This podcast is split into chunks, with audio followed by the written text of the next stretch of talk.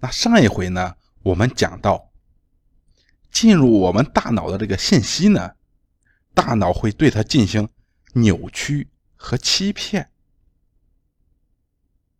那为什么会有这种现象呢？哎，我们说有两种解释，一种是传统学派的解释。传统学派呢，他们认为自我欺骗是一种防御机制。这一学派的知名代表呢是弗洛伊德，啊，很出名的心理学家。西格蒙德·弗洛伊德和他的女儿安娜·弗洛伊德。弗洛伊德妇女认为啊。自我欺骗是一种用于自我保护的，大体上出于潜意识的应对策略，尤其是为了应对哎不合自己心意的这种冲动。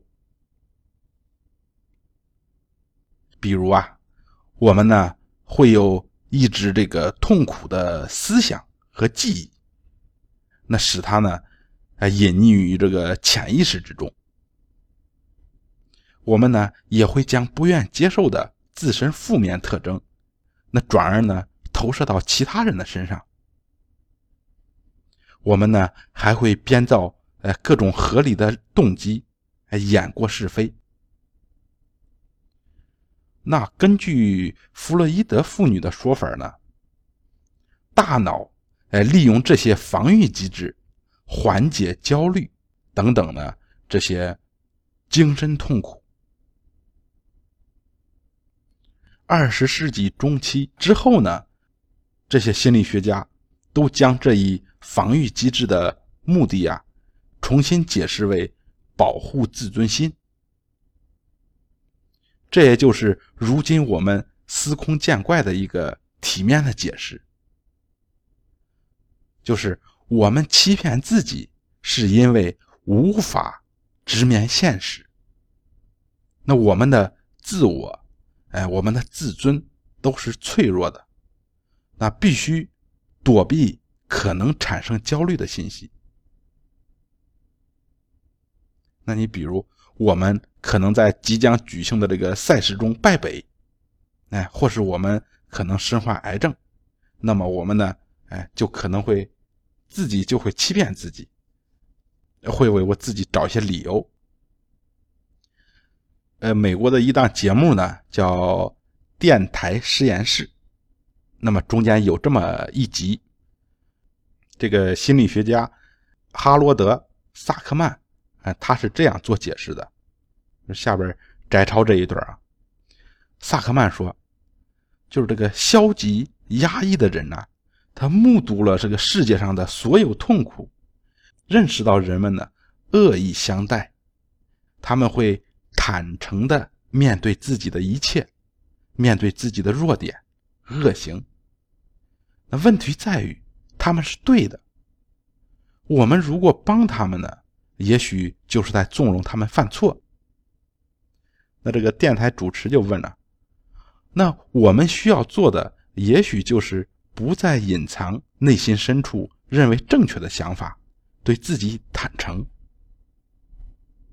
那萨克曼说。我们太容易为现实所伤，于是呢，上帝赐予了我们一件礼物，就是扭曲事实的能力。那这个传统学派的解释呢，或许呢还带点诗意，但是呢，他忽视了一个重要的对立面。既然这个自然界有进化这一说，那。大自然的如此设计，我们的大脑的目的何在呢？信息是人类大脑的生命线，那忽视或扭曲信息，并非小事。哎，如果是出于维护自尊之由，那大可直接强化大脑的自尊机制，提高面对威胁性信息的抗压能力。那么这样呢，或许呢更为有效，并且你如果想减轻这个焦虑，那更直接的做法是降低大脑面对压力时的感知力就行，那就是你退化你的感知力就行了。那何必要把准确的信息哎收集到大脑里边，然后由大脑再进行这个扭曲的处理呢？那运用自我欺骗的方法来维护自尊或降低焦虑啊，反而更像这个。敷衍仓促的干预方法，那最终呢只会弄巧成拙。你想象一下，你是一名哎指挥这个千军万马的将军，那在一次战役之中呢，敌我力量悬殊，你被大量的敌军团团围住，根本没有突围之路。那你对着一张巨大的作战图苦苦思索，那忽然你发现。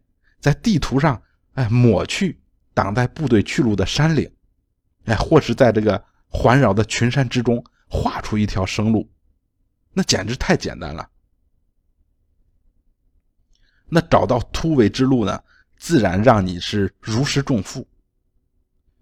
但是这个地图啊，并非是实际的作战的地区，所以你无论如何你在上边这个涂抹，哎，那你周围的群山，它仍然。不会倒，那敌军呢，仍然是在你的四周呢，围着你。逃避现实啊，反而会雪上加霜，把你推向错误决策的深渊。那我们的大脑啊，也是如此。比起提供这个精神慰藉，那自我欺骗的行为啊，需要一个更合理的解释。我们下回。接着讲。